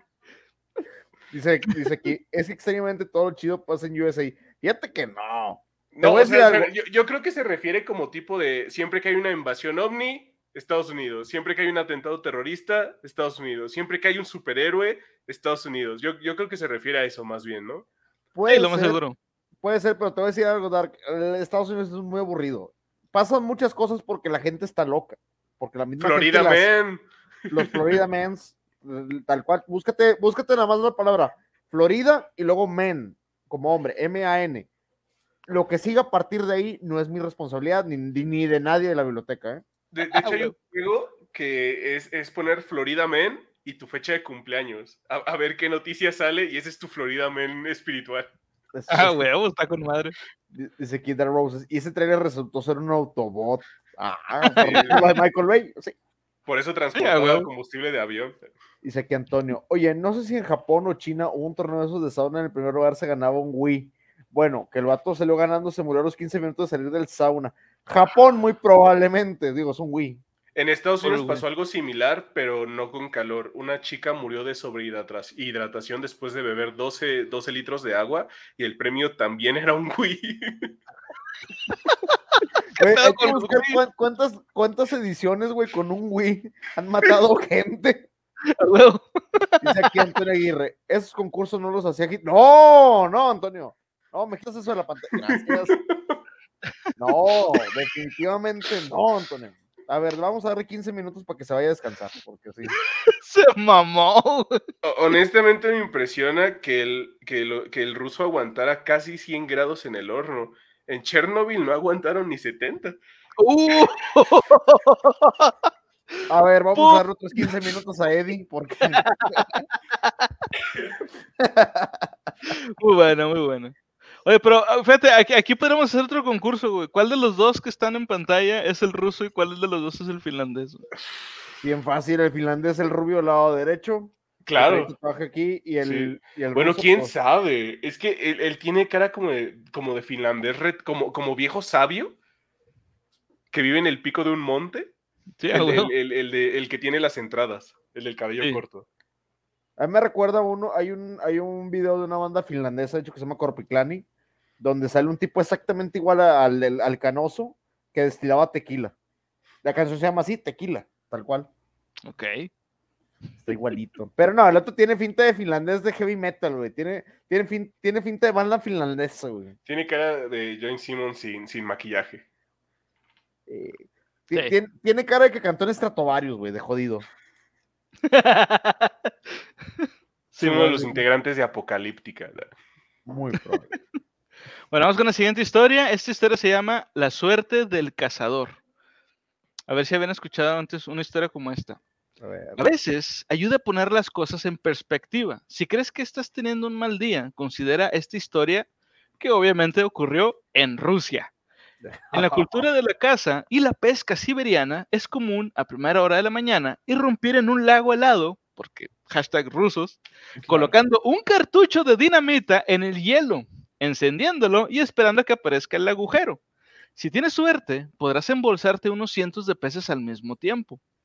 Un par de entusiastas amigos cazadores de Siberia habían invertido en una camioneta pickup nueva, completa con orugas en las ruedas traseras, para poder llegar a donde quisieran en invierno. Realmente no podían permitírselo y pagaban a plazos, pero esperaban recuperar parte del costo con lo que atraparan en los viajes de caza. Querían bautizar el vehículo con un viaje a un lago remoto e inaccesible, conocido por ser tan profundo que los instrumentos no podían detectar el fondo y por lo tanto albergaba algunos peces más algunos, perdón, de los peces más grandes del mundo, o eso decían las historias. Cargaron el camión con todo lo necesario para un largo viaje por la naturaleza, su fiel perro de casa, comida, una tienda de campaña, rifles de alto poder, porque hashtag Rusia, equipos de pesca y por supuesto un paquete de explosivos de alta potencia. A huevo. Uno de los cazadores había decidido hacer este viaje en particular para ahorrar algo de dinero comprando explosivos baratos de una mina cercana que tenían una mecha inusualmente corta, que duraba solo unos pocos segundos. La práctica habitual es clavar con cuidado el TNT en el hielo, alejarse y esperar, sin, em, sin embargo, con una mecha corta diseñada para usarse con un sofisticado sistema de detonación subterráneo, no podían arriesgarse a plantar el palo y correr, no en un lago congelado resbaladizo. Tendrían que arrojar la dinamita desde la distancia. Más peligroso, seguro, pero mucho más divertido. Después de varias horas de manejo, a través de la nieve profunda, llegaron al lago tibios en asientos con calefacción y no les, apetecía especialmente caminar penosamente hacia el lago congelado. No obstante, uno de los hombres subió a la parte trasera de la camioneta, donde se guardaba la dinamita en una caja segura, y se dispuso a arrojarla al hielo. Le dijo al conductor que necesitaba acercarse al lago para poder arrojar los explosivos a una distancia segura. Llegaron al borde del lago, pero al lanzar la dinamita, que no era un gran atleta, instó a su compañero a conducir sobre el hielo eh, perdón, era lo suficientemente grueso como para soportar el peso incluido del camión. El cazador encendió la mecha y arrojó la dinamita al hielo, alcanzando una buena distancia. De repente, el conductor gritó con fuerza por la ventanilla. Los hombres vieron horrorizados que el perro había saltado de la camioneta y perseguía la dinamita como solía hacer con los palos. Mientras los hombres esperaban la explosión, el perro recogió hábilmente su nuevo juguete y cargó hacia el camión a pesar de que los dueños le gritaban y le disparaban con el rifle para disuadirlo. Eso era, ese era el tío Marfield. no. no te comas el billete. Obviamente esto no funcionó. El perro dejó caer la dinamita en la puerta del conductor y volvió a correr sobre el hielo, listo para que alguien le arrojara nuevamente el juguete. Los cazadores escaparon por medio segundo, subieron a la orilla y observaron horrorizados cómo la explosión levantaba el camión antes de comenzar a hundirse en el hielo. Pronto desapareció bajo el agua. Los hombres lograron llegar a casa después de unos días e incluso lograron no dispararle al perro con la ira, Finalmente fue perdonado después de que le salvó la vida en varias ocasiones, asustados, asustando perdón, a los osos y a los lobos. La compañía de seguros no pagaría porque su póliza no cubría daños accidentales por dinamita. El camión todavía está en algún lugar del fondo del lago más profundo de Rusia. La verdadera fortuna son los amigos que hicimos por el camino. Vato, O sea, no, no, no, sé, güey. No sé qué pensar. Ya se despertó la ira del tío Marfil. ¡Ah, malditos perros! Fíjate que no, güey. Yo, yo, por ejemplo, yo tengo eh, los, últimos perros que he tenido han sido puros pitbull, los adoro. Son, unas bestias maravillosas, pero sí te voy a decir algo. Si algo te lo pescan con, el, con, la, mandíbula, no, lo van a soltar, güey. No. Ni de madre. Pues doggies, ven doggies. Oye, ¿es leyendas, ¿es leyendas urbanas o trabajos muy explosivos y peligrosos? Sí, ¿no? Ya, la, siguiente que es fabricador de nitroglicerina. Dice, los rusos y la dinamita, perfecta combinación del desmadre. Mínimo, viejo. ¿Se dan cuenta que parte de la historia, por lo que a mí se me hace falso, es porque nunca mencionaron el vodka? Los rusos sobrios son, son como Florida, man. Pero cuando están ebrios son, son Putin. Es, como. Tienen que. Su estado natural es estar ebrios. Si están sobrios, no funcionan en la sociedad. Ah, muy bueno, sí, sí, sí. De hecho. Dice que compró la TNT no era ruso, era mexicano. Son los perros rusos juegan con la TNT. Sí, vato. Sí. Pero no, es Hay un video de eso, por cierto, de unas, de un, de un perrillo que avientan un cohete y luego el perro va y lo agarra y lo mete a la casa. No se lo han visto. Y empieza a risquearlos a todos, ¿no? Que es un chiflador y los empieza, ya es que el chiflador escupe. Es, escupe. sí. Es un escupidor, entonces el perro lo tiene en la boca y, el, y empieza a escupirle. Ah, sí, es cierto, sí, ya, ya, ya, recordé qué video. Es que no sé cómo le llaman ese cohete allá. Aquí son chifladores, se le llama así. O escupidores también. Porque chiflan, porque No, sí, sí, sí, es un chiflador, pero como que no me sonaba el video, pero luego fue como, ah, pero si lo tenían en los hocico, sí, ya me acordé. Y comento esto porque no falta aquel que diga, pero los perros les tienen miedo a los cohetes. Ese video comprueba que eso es mentira. Obviamente va a haber perros que sí un perro ruso, por favor. Es que la cuestión aquí es que los perros no le tienen miedo a los cohetes, le tienen miedo, más bien lo que les afecta es el sonido, porque tienen tímpanos más sensibles. Si los cohetes no emitieran sonidos, sería la cosa favorita de los perros, porque tiene luces, es de colores, aparte colores primarios, que son los únicos colores que, ven con, normalidad, y, y encima se ven divertidos. Es la combinación perfecta para un perro. Sí. Dice, aquí, el perro de Don Berrio. Sí, amo ese... yo, yo, pensé que iba a ser más una historia como de que, de, que la tragedia o la fatalidad iba a ser de la manera en la que aventaron la dinamita. Y ya estaba pensando, hubieran, hubieran este, practicado curling, el ese deporte que avientan un disco y barren en el hielo, pero, pero, no pensé que el perro iba a ser el, el, el enemigo del hombre en esta, en esta trama. Aunque fíjate que a mí me, hubiera gustado más saber qué, qué, qué, aventuras tuvieron estos hombres con el perro de regreso a casa, güey. Porque dice que los defendió de un oso y de los lobos. Eh, eh, es como, wow, o sea, bueno, es Rusia, también, también es entendible, ¿no? Pero e, es que escaló muy rápido todo, o sea. Sí, a huevo. Dice, no sé por qué Ucrania no quiere hacerse parte de la Unión Soviética, perdón, de la República Rusa, si ahí todo pasa y todo es posible. Oh, ah. Te diré, viejo, te diré que anexar cosas nada más a los correos, güey. Sí. Ahí está, nadie está anexado por alcohol este día, ¿eh? Ya lo dijo el tío Marfil. Esperen, antes de la siguiente, voy, por una, voy, por una, cerveza. Voy por una cerveza. denme, denme unos minutitos. Me, me, imaginé al. Dices, no, los rusos empezaron a gritar. Me imaginé el clásico típico ruso que. que y el perro corriendo. Ahora, también algo que yo creo que está. Es un poco curioso de la historia. Es lo de la mecha. O sea, porque aquí dice que la mecha es corta, pero si la aventaron y el perro tuvo tiempo de ir por ella y luego regresar. Y los güeyes salirse del carro. Y es, es como que lo de la mecha corta fue un agregado ya después de la historia real, creo yo. Probablemente, probablemente sí, porque el tiempo de detonar una mecha muy corta, pues, ¿qué te gusta? ¿Tres segundos tal vez? Uno prendes, avientas, dos, tres, cuando te, o sea, sí, es muy, muy, muy poco el tiempo. A lo mejor cinco segundos y ya se me hizo mucho. Sí. Entonces yo por eso creo que ese fue un agregado adicional. O sea, a lo mejor la historia original era de que este, eran, eran dinamitas sencillamente, este, y alguien le agregó ese plus de, de era mecha corta. No sé.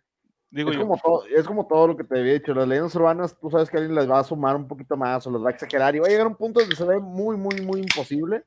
Pero es lo que pasa, hijo.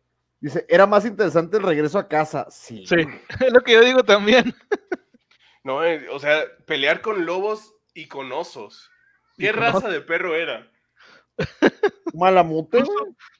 un chihuahua. Un chihuahua, ruso, güey. y temblando nada más. su mecanismo de defensa. Me, imaginé el chihuahua ruso, güey, pero ladrando así como que. es el perro de Vladimir Putin, muy probablemente. Esa es la raza, güey. Esa es la raza de perro. La raza de Vladimir. yo tengo whisky, ¿es válido? Validísimo, Dark. De ese mismo, porque e, esa es la bebida favorita de, de Eddie. Salud, Te lo mereces todo. Salud, salud. Ah. Años después, esa misma leyenda le agregaron al perro que los defendió de ninjas. ¿Qué pedo? Y la gente va a seguir creyendo que es posible porque Rusia. Yo, yo honestamente pienso que podría pasar. O sea, honestamente, fuera de la ficción. Es un perro ruso. O sea, siento que está entre los perros rusos y, y los, este, yo creo que los perros rusos deberían aparecer en, la película de Harry Potter de animales fantásticos y dónde encontrarlos.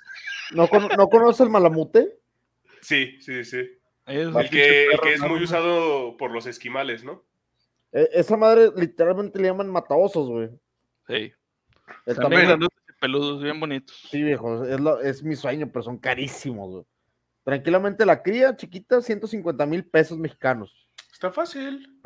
Pero aparte aquí yo creo que no sería un perro, eh, no sería viable tenerlo aquí porque sufriría mucho, tendrías que estarlo este, rasurando muy seguido. De hecho, hay, hay, perros, incluso en Estados Unidos hay perros de estos como tipo husky, o sea, digo tipo husky porque no es un husky tal cual, creo, este, que los tienen que tener este, en lugares muy frescos y aún así los tienen que rapar porque su pelo, pues obviamente por la naturaleza y la evolución, aunque haya gente que cree que la evolución no existe, la evolución les ha dado un pelaje que es muy, este, muy caliente.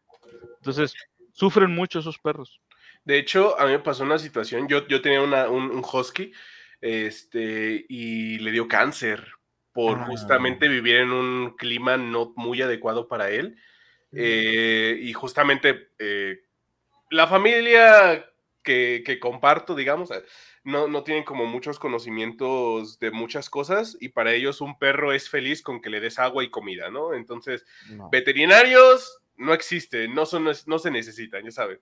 Gente que cree todavía que así son los Capricornios y la Tierra es plana, ¿no? Entonces, eh, justamente por, porque no se puede adaptar al clima de, de una ciudad, eh, que sobre todo es muy, muy contaminada y, ellos están como biológicamente diseñados o la, o la adaptación que tienen es para el campo, para espacios abiertos, para climas más fríos, más expuestos, para la tundra todavía inclusive pueden, pueden vivir, pero no para clima de ciudad. Y pues lamentablemente por esa, esa falta de un entorno adecuado eh, le, dio cáncer, de eso murió. Qué mala onda, viejo. Mal pedo. Dice aquí Dark, Eddie y yo compartimos gustos similares. Mm, de lo del whisky. Los hombres, sí, claro. Mamalón. Y ya investigué qué raza del perro. La raza de la calle Cruz con el pueblo, esos son perros más fletados. Ah, los, los callejeros. No, también investigué, es broma, pero esos perros no son de raza. Los, los, el perro eléctrico, corriente con corriente. perro eléctrico. Energía cinética. Bueno, vamos con la última historia de la noche. Esta historia está bien pendeja, se llama La Venganza. Pero lee bien, por favor. No quiero que por una palabra todo, todo, todo el lore cambie drásticamente y estaban todos desnudos. no te lo garantizo, pero te garantizo que será divertido si me equivoco. Se aparearon. Se aparearon. Dice, un granjero de Suffolk conducía un tractor remolcando un tanque de estiércol líquido que había recogido para esparcir en sus campos. Había salido de casa temprano esa mañana para hacer la recogida y no había desayunado. Más tarde ese mismo día decidió hacer una parada no programada en la finca para comprar algo para comer. Tal vez su esposa había hecho algo bueno esa mañana, pensó. Mientras conducía por el camino, notó una camioneta desconocida estacionada en el patio. Parecía nueva y estaba impecable. No esperaba ninguna entrega o visita, por lo que comprensiblemente sintió curiosidad y entró en la casa en silencio por la puerta de atrás. No había nadie en la cocina, pero escuchó voces. Un hombre estaba hablando con su esposa y ella parecía muy complacida. El granjero no era de los que pensaban demasiado en las cosas, era un hombre de acción y no le gustaba que lo ridiculizaran. Salió de la casa rápida y silenciosamente y volvió a subirse a su tractor.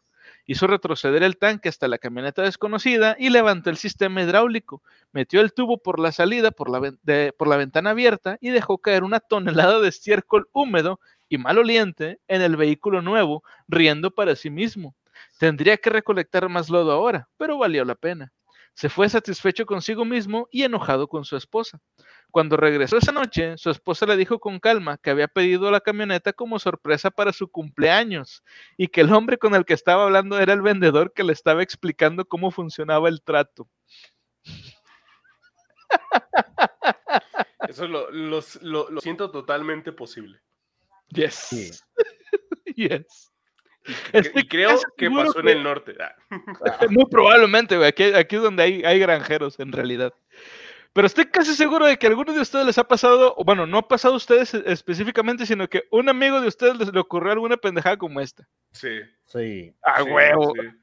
O sea, no en el mismo, o sea, no es que todos tengamos acceso a un camión con, con, con estiércol líquido, pero una ah, vez, una, eh, no, no, no, al menos los de ciudad, los que sí caminamos en cemento.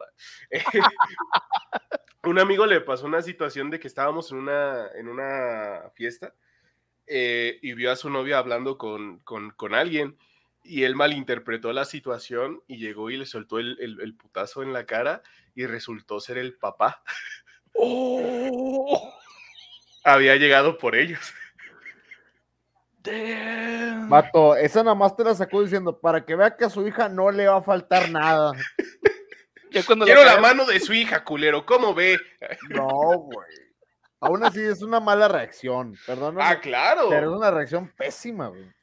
Pues sí, o sea, es, es como que siempre está como ese dicho de que los hombres somos como muy, este... Territoriales. Ajá, pero, pero es, también una situación bastante curiosa porque siempre es como algo pasional lo que lo desata. O sea, es, en este tipo de situaciones porque, o sea, inclusive hasta, hasta el lapso de él mismo decir, voy a tener que trabajar más para juntar más estiércol, pero valió la pena. Es, como de, si te hubieras aguantado cinco segundos más, o sea, cinco segundos, tenías una camioneta nueva, y posiblemente... ya recolectado Sí, el estiércol ya recolectado y posiblemente un matrimonio feliz. Y por cinco segundos ya, ya, ya es como, ya, valió madres. Valió madres la camioneta, valió madres tu trabajo del día y valió madres tu matrimonio. Como el del video ese que se hizo viral de que no, se iba manejando y valió verga. Y valió verga. Tal cual. ¿Y a ti, tío Murphy, cómo fue la de tu, la de tu compa? Fue algo muy, muy similar a lo que dijo Eddie, fue, fue una tontería, pero fue por el, carnal. Este, el, hermano de una conocida, bueno, la, bronca fue que el chavo lo voy hablando con un hermano que era como de su edad, no sé si un año mayor o un año menor, pero él estaba más alto que ella, y estaban platicando, iban agarrados, y la chava lo abraza del brazo. El compa se enoja y va y le soltó un madrazo y dijo, vato, es mi hermano, Literal, o sea, lo traía, lo traía a su hermano, Es que tu hermano me caga, es un pendejo. No, no lo conocían, güey. Y de hecho, pues, este, este güey, pues, dice, pues, güey, la vieja me votó, güey. Yo la cagué y la vieja me votó. Y, y es que le llenaron el buche de piedritas porque le han dicho, viene un vato por ella. Viene un... Y pues sí, iban para la misma casa, güey. O sea. Pues sí, es como de, no hay otra alternativa. Ay, no, Pinche, gente. Pinche testosterona. Próximo podcast, ahí dice, dice Nana, próximo podcast, historias eróticas con Conan. Estaban apareándose con tubos y entonces tomó una de sus piernas y le dijo, ¿quieres unos audífonos gamer? no estaría nada mal, ¿eh? Eres arte. Dice Dark Rose, se mamó. Sí, sí, se mamó. Eso pasa cuando activan el chip de orden 66 en el cerebro de los colones y los hombres. Sí, todo. Es que la verdad, lo, puede ser muy racional, puede ser un culto, puede ser 50 sombras del Conan, a huevo. puede ser una persona muy racional y muy lo que tú quieras, pero un vato prendido, o sea, ya sobre la idea y, encabronado, se, se, pone bien gacho. Yo afortunadamente nunca he estado en una situación así, de que mi enojo supere mi raciocinio. O sea, porque yo soy muy. Yo me enojo, pero en el sentido neurótico, ¿me entienden? Como que. Ah, es que puta madre, así no es. Algo, algo así, ¿no? Te frustra. pero nunca he estado en un concepto de, o sea, yo nunca, va a sonar muy, muy, ah, no, Eddie Woke, ¿no? Pero yo nunca he tenido celos, o sea, de, de hecho, yo ya lo he dicho en muchos de mis directos, yo practico las relaciones abiertas. Entonces, cuando yo veo que una de mis parejas está con alguien, es como de, "A huevo, cógetelo y chúpaselo rico. pero, pero, o sea, nunca he estado en un momento así como ese eh, men moment, ese lapsus donde, donde la testosterona te, te domina. Nunca he estado en algo, en algo por el estilo. O sea, en mis 26 años de vida, ni siquiera en mis momentos más iracundos o, o- o más neuróticos o más este, eróticos, eh, nunca, nunca ha pasado eso. ¿A ustedes les ha pasado? O sea, ya fuera de broma que, que malinterpretaron una situación o que entendían la situación, pero el enojo era más. No, no tal cual, a mí me pasó una situación muy curiosa, pero es porque no, digo, yo, yo tengo muchos años de casado, entonces nunca veo como que una situación dice, no te preocupes, Eddie, te va a pasar. Ey, no creo, ahí se ve que es, es, es acá Dalai, Zen. Yo, yo más bien diría, invita. Yo tampoco tengo celos si se putan conmigo porque no digo nada. Es que pasa, Dark, pasa, que habla? pa- pa- pasa de repente y te digo, no, yo tengo muchos años de casado y la verdad, en situaciones así, es como que no ha habido tanta bronca, nada más así de, por ejemplo, vamos a fiestas y cuando somos muchos amigos o demás, de repente estamos cotorreando grupitos o bolitas o demás. Pero fuera de eso, no, porque digo, a final de cuentas, eh, o sea, la velada transcurre normal, todo termina. No he tenido tantas broncas, solo he tenido dos y no fue por eso, sino por fue gente alcoholizada en la calle que intentó enfrente de, Ah, bueno, pero eso ya es más defensa personal. Sí, eso y es eso, y lo que te decir, ese fue defensa. Ahí sí, la verdad, no fue una situación que se malinterprete, sino fue un ataque hacia, hacia, hacia nosotros, y ahí, pues sí, ni modo, la defensa te y te puede cegar, ¿eh? También la defensa, Claro, la claro. misma defensa te puede cegar.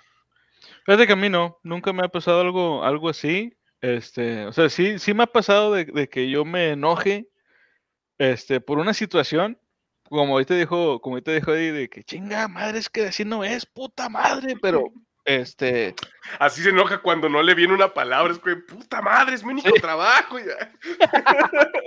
¿por qué no leí bien, chinga? Cuando, cuando se te olvida un autor, güey, y lo tienes aquí y te quedas Sí. chinga, ¿cómo se, se siente un culero? Y estás en la regadera recargada, así como, puta madre, ¿por qué? Güey. haciendo conversaciones imaginarias, güey. Sí, huevo. Mira, dice, dice ahí este, Dark también nos comentó. Yo soy más de, ah, pues si quieres cogértelo, pues que te vaya bien. Y el vato chillando, ¿verdad? tomándose sus. Muy, muy al estilo, me imagino eh, así como que manda, manda a su pareja, "Eh, lígate ese vato, se ve que está, Yo, está yo sí bien. hago eso. Yo, yo, yo literalmente sí los aviento. Por ejemplo, la, la chica con la que ahorita estoy, ella este, pues entendió lo de las relaciones abiertas. Y cada vez que salgo le digo, cógete a alguien más, más guapo que yo. O sea, tampoco es muy difícil, ¿no? Pero es como de, sí, aprovecha. sí, porque, o sea, digo, más ahora que me quité el bigote, soy como un señorcito obeso. O sea, No te quites la barba, güey, vas a parecer bebé. no, güey, no, de hecho me arrepentí cuando me quité el bigote. Fue como, llevo meses sin ver mi rostro real. Fíjate, yo, yo hace unos meses, güey, o sea, estaba hablando de por ahí de, de noviembre, octubre, noviembre, creo que fue cuando me, me rasuré por última vez el bigote. Y me dijo Murphy- el tío Murphy que me parecía a los Crab Delights. No sé si te acuerdas de, de, de de los dinosaurios. Te parecía un crab de light, güey, porque nomás tenía forma la cabeza y la barba, güey, pero no tenía bigote, se veía curioso. Me parecía, güey, al chile sí me parecía. Ti- ¿Tienes fotos sin barba, por favor? Ah, Ahí están los en vivos, güey, de esa época. Es más, mira, mira, antes, de, antes de, de- de- terminar, si tienes ahí por la, la imagen de los Crab Delights, digo, para que la gente Va Gente que nos escucha en Spotify, por favor, entren a, a Twitch, síganos en Twitch, en YouTube, en Facebook, para que puedan ver los videos y las imágenes que ponemos, este, este, para que no se lo estén perdiendo, o para que, para que la gente vea cuáles son los Craft Delights, digo, porque ya es, un, es una serie de, de- la serie de dinosaurios es una serie ya vieja y a lo mejor hay gente que no los conoce, pero el chile sí me parecía. Ahí va. Ah, Aquí tengo la imagen de los crab lights. Dame un segundito. Y voy a compartirla para que la raza la pueda ver. Deja tú, güey, Ah. o sea, hasta con, porque tengo el pelillo así, güey, Sí, sí, sí. Sí, iguales las madres Se pasó. se pasó de verga también. Pestañas. Aquí está, Crab Delight. Listo, ahí está la imagen, ahí para la gente que está escuchando Spotify. Así se veía Conan, tal cual, así se veía Conan. güey. Así, güey. No, y ahí estoy yo, güey. El nene consente. ¡A huevo! Mira, El Eddie. El Eddie buen sin, la sin barba. barba ni bigote, güey. Sí, Tal no, cual. de, de huevos no. güey. O sea, ya cuando te acostumbras mucho tiempo a estar con barba, aún si no te sale tan bien, porque honestamente yo todavía tengo como espacios y hay partes donde no se ve tan tupida. como- Barba de como- convento. Ajá, exacto. Eh, mucho, o de chino, una chi, uno no, uno chi, uno no. no. pero, pero aún así, o sea, ya cuando te dejas mucho tiempo la barba y te la quitas, es como, no, no sé, inclusive yo, yo, no, una vez me pasó, esto fue cuando tenía como 23 años, que llevaba como un año y medio con barba y, y para una entrevista de trabajo me tuve que rasurar completo y dije, verga, ahora sí envejecí. O sea, como que llevaba tanto sin ver mi rostro que, que, que, que sí noté el cambio de, de, de haber pasado tanto rato y fue como de, no, por favor, no. Yo sigo teniendo 21, ¿verdad? Vato, espérate sí. que llegues a los 30, güey. Es una chulada llegar a los 30. Esas rodillas, mira. No, No, eh, eso ya lo tengo lo desde lindo, antes. Eso ya lo tengo desde antes, pero porque patinaba. Entonces Ajá. ya, las rodillas ya están jubiladas.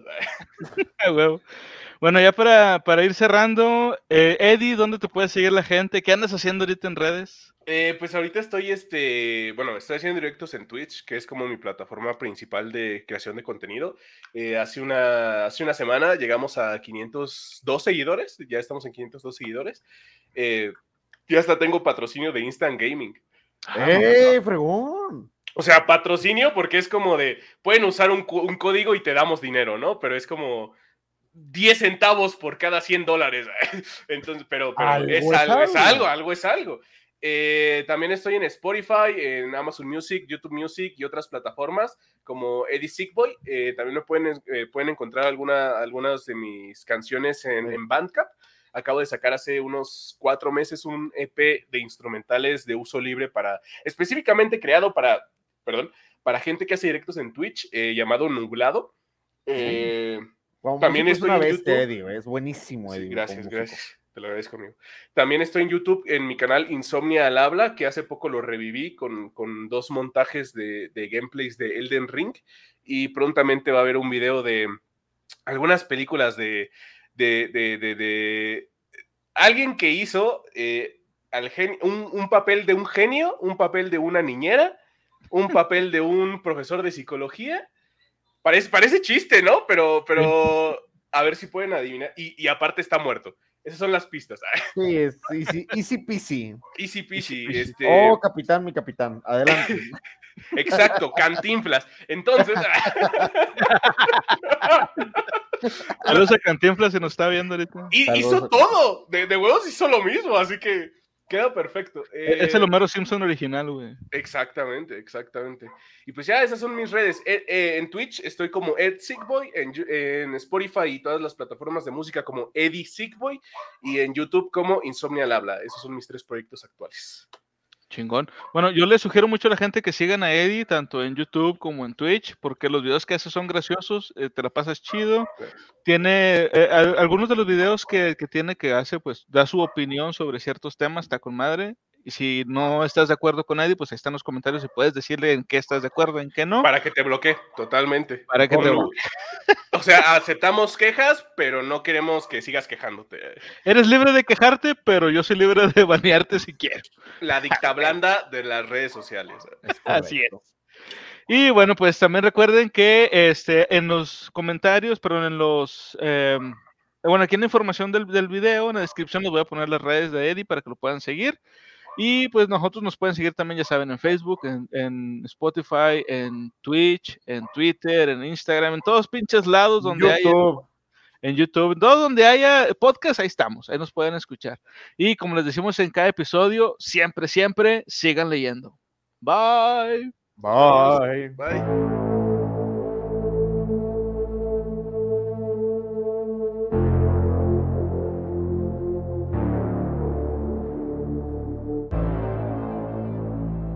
leyendas urbanas.